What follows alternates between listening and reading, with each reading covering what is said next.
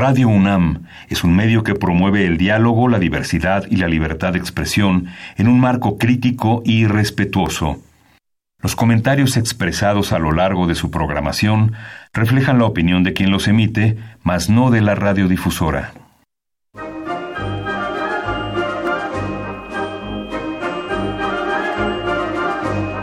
La Feria Internacional del Libro del Palacio de Minería y la Facultad de Ingeniería de la UNAM presentan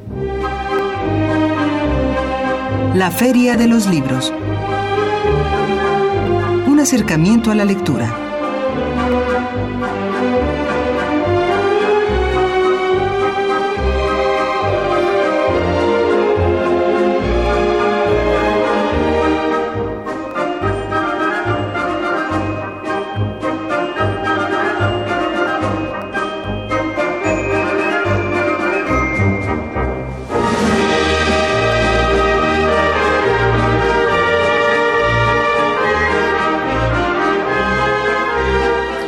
Hola, ¿qué tal? ¿Cómo están? Muy buenas tardes, sean todos ustedes bienvenidos a una emisión más de la Feria de los Libros.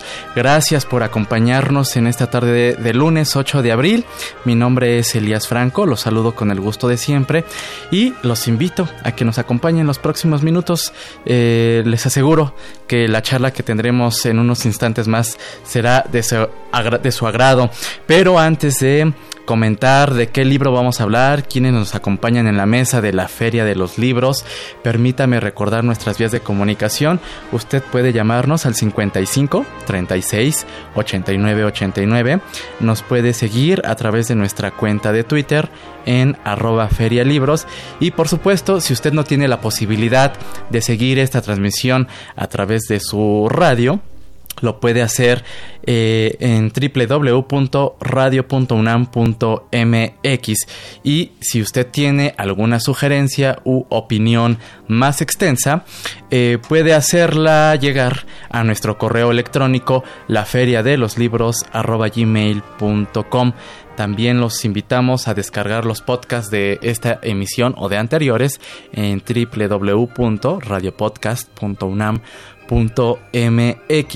Y bien, pues esta tarde charlaremos aquí en cabina con la licenciada Azucena Suárez de Miguel, ella es directora de la Fundación Herdes, y con el chef Raúl Trasloceros. Eh, ellos nos van a platicar sobre un gran, gran, gran libro, eh, Shanat Vainilla, Dulce Aroma para el Mundo. Eh, pues este es un gran proyecto del que estaremos dando detalles en instantes más. tenemos también nuestra cápsula de novedades editoriales para esta semana, así que prepare pluma y papel. Y mm, como cierre de la Feria de los Libros, tenemos nuestras recomendaciones de cartelera de actividades en torno al libro y la lectura, así que también prepare su agenda. Tenemos libros de cortesía para esta tarde tenemos un ejemplar del título El hombre de los dados de Luke Rinehart, cortesía de Malpaso Ediciones. Este título usted se lo puede llevar a través por, de Twitter, arroba ferialibros, y vía telefónica al 55 36 89 89 tenemos el ejemplar del libro Alzando la voz por Ayotzinapa. Este es un trabajo coordinado por Juana Juárez y Alma Patricia Aduna, cortesía de la Universidad Autónoma Metropolitana Campus de Iztapalapa. El título es Alzando la voz por Ayotzinapa, coordinada por Juana Juárez y Alma Patricia eh, Aduna. Así que puede llamarnos al 55 36 89 89 y para llevarse uno de estos libros que acabo de mencionar, comparta con nosotros qué trascendencia considera o cuál es la importancia que la vainilla mexicana ha apostado al mundo o que ha aportado al mundo 55 36 89 89 y nuestro Twitter es arroba feria libros. Vamos a escuchar nuestra cápsula de novedad editorial y regresamos. En el marco del ciclo Charlas de Cine y Literatura, centenario del asesinato de Emiliano Zapata, la Coordinación Nacional de Literatura, en colaboración con la Cineteca Nacional, invitan a la proyección Viva Zapata, de Elia Kazan, A través de un lúcido lenguaje cinematográfico, el cineasta y escritor griego narra el conflicto agrario que asoló a México en las primeras décadas del siglo XX. La cita es el lunes 8 de abril a las 18 horas en la sala 4 de la Cineteca Nacional, ubicada en Avenida México Coyoacán, número 389, Colonia Joco, Delegación Benito Juárez. La entrada es libre con cortesía solicitada en la taquilla 5 el Instituto Nacional de Antropología e Historia y la Universidad de Guanajuato invitan al coloquio 1519-2019, Hernán Cortés, Desembarco y Descivilización Americana. Investigadores de diversas instituciones dialogarán sobre uno de los acontecimientos funcionales en la historia del continente americano. Bajo una mirada crítica y aguda, esta primera entrega versará sobre la configuración de imaginarios cartográficos en la producción discursiva del siglo XVI. La cita es el martes 9 de abril a las 10.30 horas en el Auditorio Fray Bernardino de Sagún del Museo Nacional de Antropología, ubicado en Avenida Paseo de la Reforma y Calzada Gandhi sin número. La entrada es libre el Instituto Nacional de Bellas Artes invita a la mesa redonda Emiliano Zapata y las letras mexicanas. Distintas voces dilucidarán sobre el lugar que el revolucionario mexicano tiene en la literatura mexicana a 100 años de su asesinato. Participan José Manuel Mateo Calderón y Rafael Olea Franco. Modera Javier García Diego. La cita es el miércoles 10 de abril a las 19 horas en la sala Manuel M. Ponce, ubicada en Avenida Hidalgo número 1, Colonia Centro, Alcaldía Cuauhtémoc.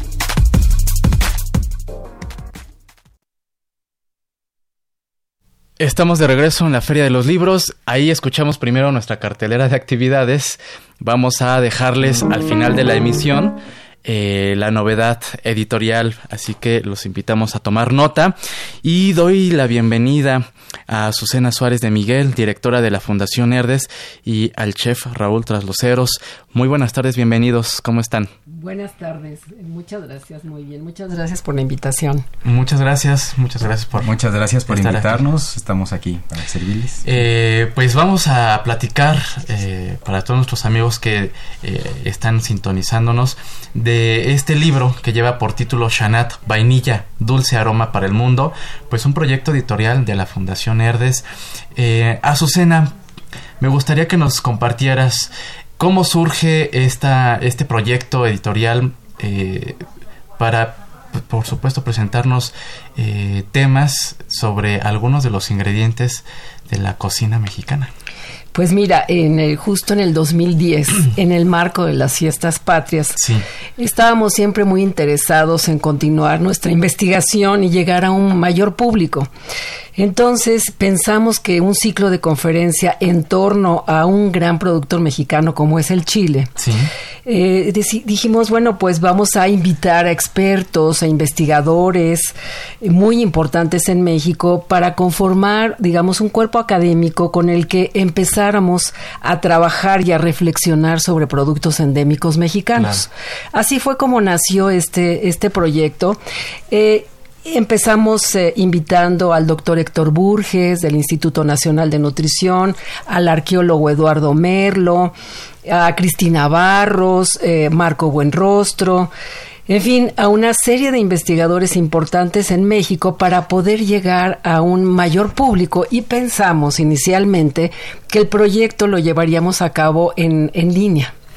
Es decir, eh, la primera idea fue hoy los jóvenes eh, usan muchísimo más la tecnología. Así los medios digitales. Los medios digitales y entonces eh, esa fue la idea. Sin embargo, nos dimos cuenta que realmente el producto era muy bueno. Entonces dijimos, hay mucha gente que le encanta tener estos libros en sus bibliotecas. Claro.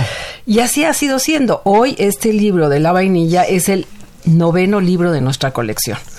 Así es, de la colección Tonacayotl. Tonacayotl, nuestro sustento. Nuestro sustento. Exacto. Ahora bien, ¿estas conferencias eh, las siguen realizando o eh, y, y, todo mundo puede asistir a ellas? Está abierto al público. El formato es, uh, es interesante porque, claro. digamos, se llevan a cabo las conferencias y posteriormente hay una degustación. Maravilla. Donde convocamos a chefs como Raúl Trasloceros, sí. como la chef María Gracia Celis, en fin, una serie de chefs investigadores que preparan propuestas muy interesantes, diferentes, unas muy tradicionales, unas más contemporáneas, y se lleva a cabo una degustación donde la gente se fascina porque es redondear un tema de gastronomía y es la investigación con el tema culinario. ¿Cada cuándo se llevan a cabo estas conferencias ahí en la fundación? Pues mira, hay muchas conferencias que se llevan a cabo durante el transcurso del año, pero esta en particular, este ciclo, es cuando elegimos un tema sobre el cual vamos a trabajar y todas nuestras actividades giran en torno al tema. que fue el caso de la vainilla. Ahora, en este título, eh, Raúl, eh, ¿quiénes participan en, el contenido de este, de este libro? Bueno, algo muy importante es que este, estos libros no nada más son recetario sino te incluye información botánica, información histórica, antropológica. Entonces son bases muy sustentadas. Entonces tenemos desde gentes como el doctor Burges, de, la UNAM. Entonces todo esto le da, le da una visión muy diferente. Así es. Siempre en México, por desgracia, parece que las diferentes ramas académicas están peleadas. Exacto. El del botánico ve sus plantas, las describe, nombre botánico, características y demás. Y cada quien se aísla en su medio. En cambio aquí eh, Fundación Herdes ha logrado conjuntarlos para hacer un trabajo muy importante. Digo, a nosotros nos toca cerrar lo que es esto, redondearlo. ¿Por qué? Porque tratamos de ver el producto también de diferente forma. Eh, en este caso, pues estamos hablando eh, de, la vainilla, que es uno de los productos en el que se centra este título. ¿Les gusta la vainilla? A, mí me quién no le gusta la vainilla? me acuerdo del helado de vainilla, por ejemplo, ¿no? Que sí. ¿Cuál eh, ha sido esta, cuál ha sido la trascendencia de la vainilla mexicana al mundo? Eh, ¿Qué podemos o qué nos hace falta saber para reconocerla y revalorarla? Pues realmente lo que tenemos que abrir es nuestros ojos y conocer un poquito de la historia.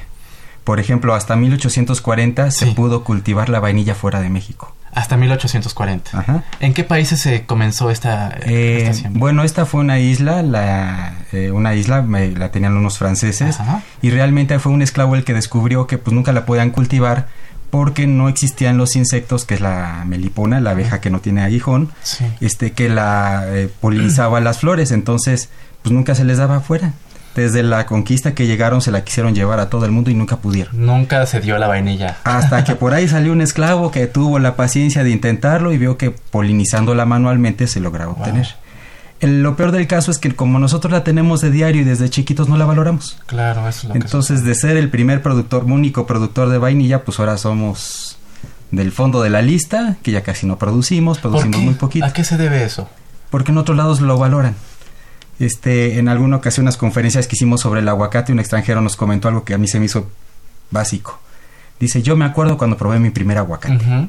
Y en cambio, como mexicanos los tenemos desde chiquitos, entonces no los valoramos. Lo mismo nos pasa con la vainilla.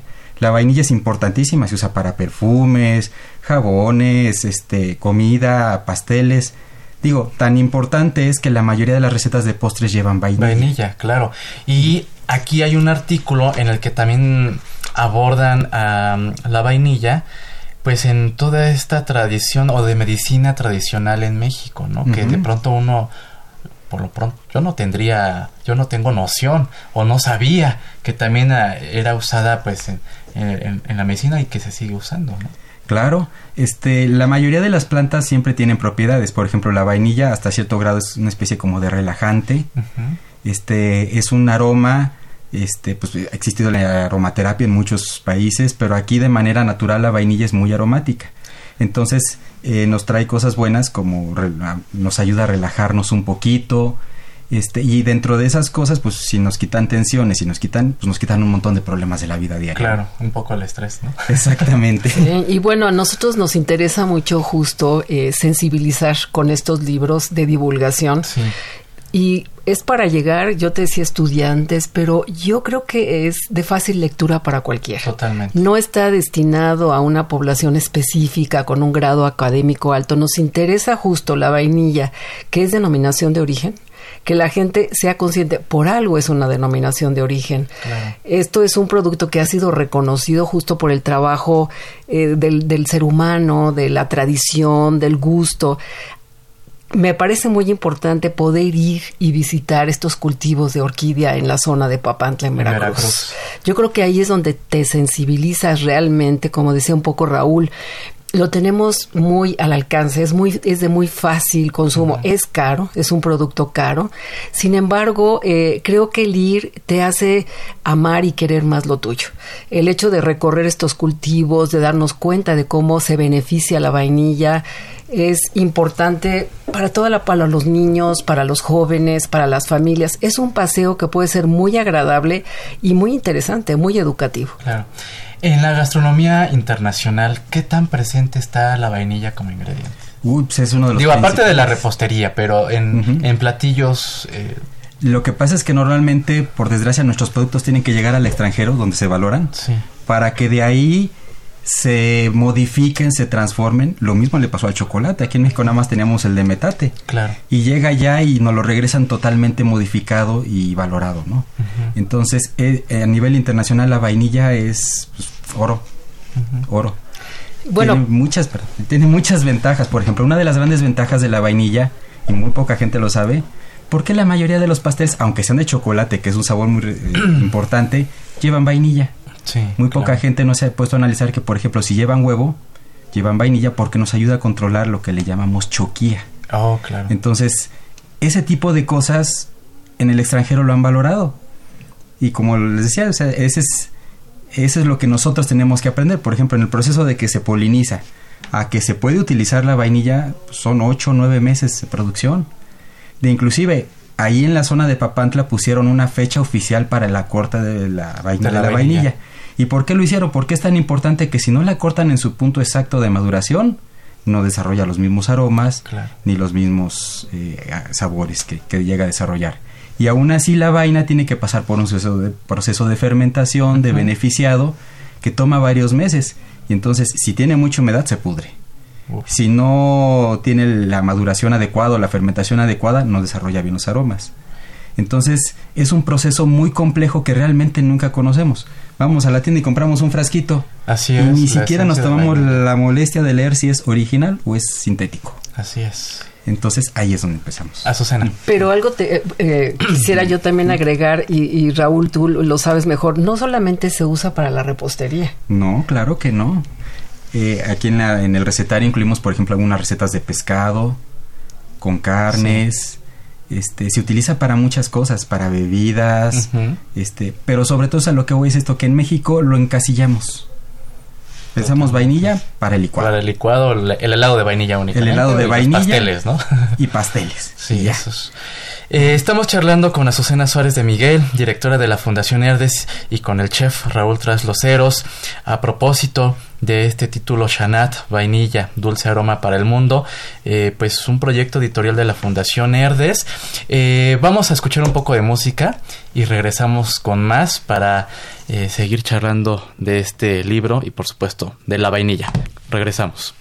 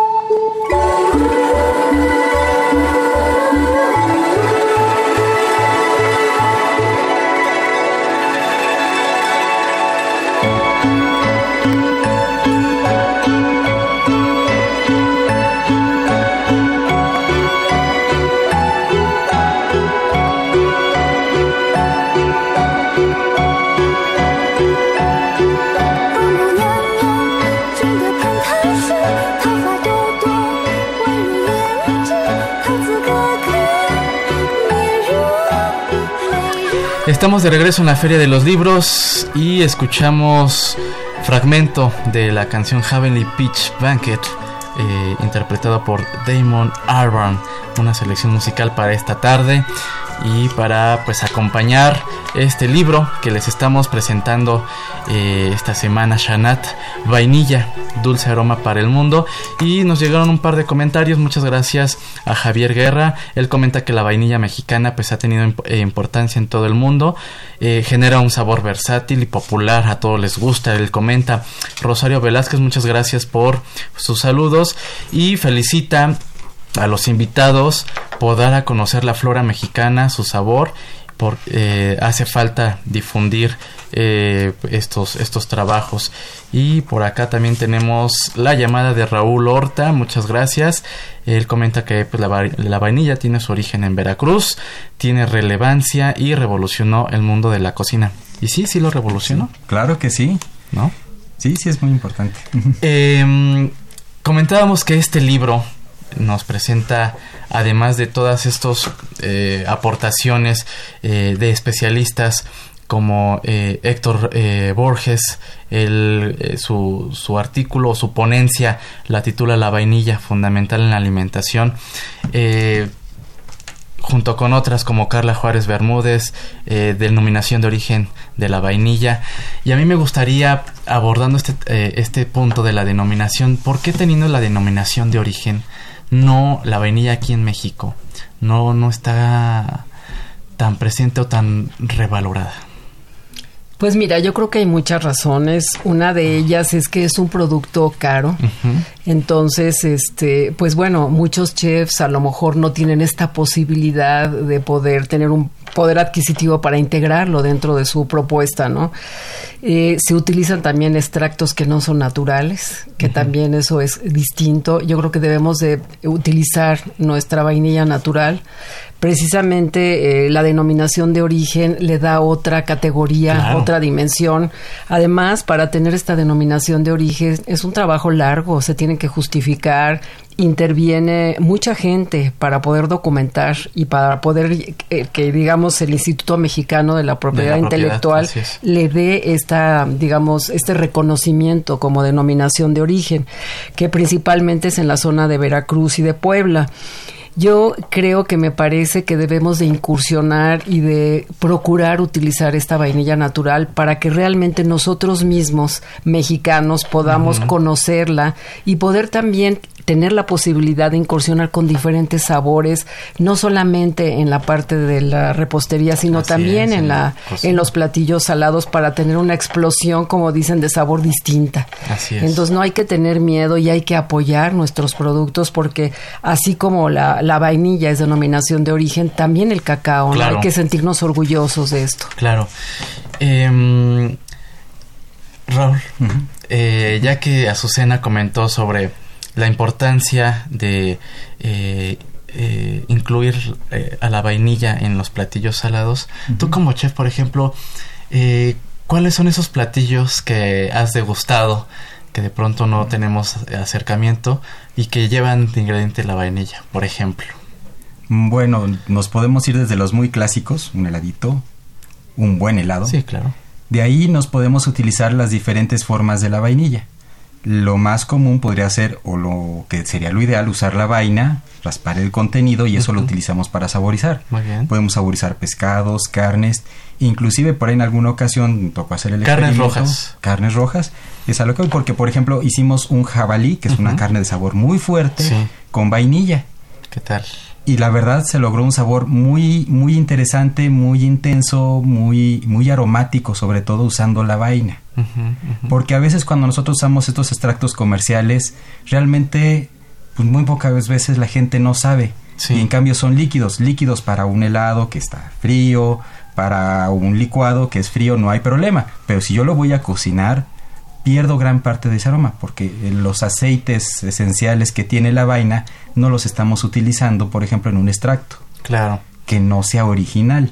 Por eso muchas veces los extractos originales son en base a alcohol. Sí, sí, sí. Entonces, para poder absorber estos este o sacarles estos aceites esenciales que nos permite que durante la cocción no se nos pierda tanto el aroma y el sabor. Es decir, la vainilla a las carnes sí les proporciona esta dimensión claro en el paladar así que puede cautivar a cualquiera. Claro que sí, yo siempre he dicho que la ventaja de la cocina salada es que podemos experimentar. Sí. Podemos probar. Si no me gusta, le pongo un poquito más de sal, le pongo un poquito más de vainilla si no me sabe. En cambio, por ejemplo, la repostería es exacta. Si yo no sé modificar una receta y la modifico, ya se fue a la basura. En cambio, con la cocina salada podemos jugar y podemos eh, absorber nuevas cosas, podemos mezclar condimentos. Lo que necesitamos es el interés, el gusto y el, y el, placer. maravilla, claro. El, el, libro lo cierran pues con este recetario. ¿Cuántas recetas nos ofrecen aquí en este, en este libro? Mm, bueno, son son varias, bastantes recetas, no recuerdo exactamente ahorita cuántas, pero sí ahí manejamos pescados, se manejan bebidas y siempre en estos recetarios lo que se trata es presentar algo diferente. Claro. Por ejemplo, eh, tanto aquí en la vainilla que tenemos este pescados, eh, tenemos por ahí unos camarones, unas unos bocadillitos. Este, también, por ejemplo, en el caso de, del cacao, pues también nos metimos un poquito a usar las cascarillas del cacao. El cacao. Este, no solamente usar vaina, utilizar la semilla, sino utilizarla todo, todo integralmente. Y estas recetas con las que cierran el, el libro eh, están coordinadas por María Gracia Celis. Ella es la, digamos, sí, en cada oportunidad invitamos a chefs eh, distintos. En esta, eh, Mari Celis, nos apoyó en esta coordinación de, las recetas. Ella tiene una trayectoria interesante, ha explorado mucho en cocina mexicana, inclusive la ha llevado al extranjero. Entonces hace una buena propuesta junto con Alfonso, que también son dos chefs. Alfonso Rivera, los dos. Y, yo quisiera agregar, la fotografía es muy bonita, eh, se llevó a cabo en la fundación. Eh, tenemos a un gran fotógrafo, bueno, participan dos grandes fotógrafos. Por un lado, Alejandra Vázquez, que toma toda la parte del beneficiado, de la polinización, y en la parte de las recetas, Michael Tull. Entonces, eh, el equipo editorial que nos ha acompañado es un equipo, eh, digamos, eh, con mucha riqueza. bastante completo, muy Entonces, yo me siento, es un equipo de trabajo con el que hemos hecho cosas realmente muy valiosas. Muy bien, y bueno, solo para que nuestro público que nos escucha se antoje en acercarse a las librerías a adquirir este título y otros que han publicado. Eh, pues aquí el recetario del libro dedicado a la vainilla nos presenta, por ejemplo, costillas de cerdo caramelizadas a la vainilla, filete de cerdo en adobo avainillado, em, eh, bollitos de vainilla con salsa de zarzamora. Ya nos está dando hambre. Ya, ya, es hora de comer, prácticamente barritas de amaranto. En fin, eh, Azucena, estos libros eh, están disponibles en librerías. Están disponibles en versión español y en inglés también, y los tenemos en Porrúa, en el Museo de Antropología, en el Jardín Botánico, en la propia fundación, en Educal, en Bellas Artes. Tratamos de cubrir toda la ciudad, pero también se pueden comprar a través de nuestra página en PayPal, en línea. Y la página de la fundación es eh, fundacionerdes.com.mx. En Facebook, Fundación Nerdes AC también. Entonces, creo que lo pueden adquirir en línea o en, la, librería, o nos encantará que visiten la fundación. Ahí también lo vendemos. Y eh, en, tanto en la página de la fundación como en el Facebook puede, eh, se publican las conferencias que dan como resultado pues estos libros. Y me encantará que nos puedan visitar y participar en este ciclo de conferencias del amaranto. El amaranto, No es, es, el producto de este año y será el primero y el 8 de junio. 1 y 8 de junio. Son dos sábados, el 1 y el 8 de junio. Eh, con muchísimo gusto los esperamos en la fundación. Pues ahí está la invitación para asistir a esta serie de charlas en torno ahora al amaranto. Azucena Suárez, muchas gracias. Eh, Raúl Tras los, Trasloceros, muchas gracias por haber, eh, habernos acompañado aquí en la mesa. Muchas gracias a ustedes por invitarnos. Y una felicitación, en verdad, por este gran proyecto editorial y de divulgación para revalorar, reconocer pues los aportes de México en cuestión gastronómica al mundo entero. Al mundo. Entero. Muchas gracias, felicidades. Muchas gracias. Nosotros ya nos estamos despidiendo. Muchas gracias por habernos acompañado. Agradecemos a Marco Lubián en la producción y redes sociales. En la coordinación de invitados agradecemos a Esmeralda Morillo, a Silvia Cruz, ella es la voz de la cartelera que escuchamos al inicio de la emisión, a Sharani Ballesteros en los teléfonos, a Socorro Montes, muchas gracias en los controles técnicos. Los vamos a dejar con nuestra novedad editorial para esta semana. Yo soy Elías Franco, nos escuchamos el próximo lunes y continúe con la programación del 860 de Radio UNAM. Hasta entonces.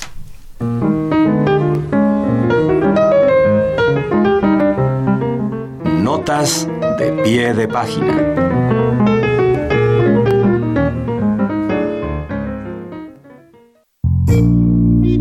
Universidad de Guanajuato Pública, Historia y Mirada de las Crónicas de Miguel Ángel II Guzmán. A 500 años de la invención y conquista de América, ¿cómo leer el pasado desde una mirada antropológica e histórica? ¿Cómo comprender la naturaleza de escrituras tan lejanas en el tiempo?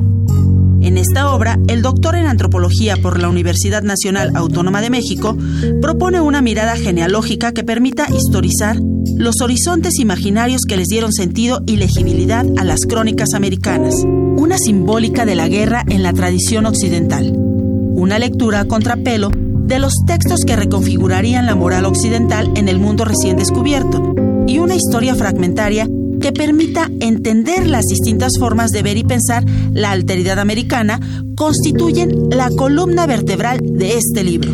Historia y mirada en las crónicas de América permitirá al lector problematizar la construcción de otredades que instituyeron la memoria indígena en el contexto de dominio colonial en la historia.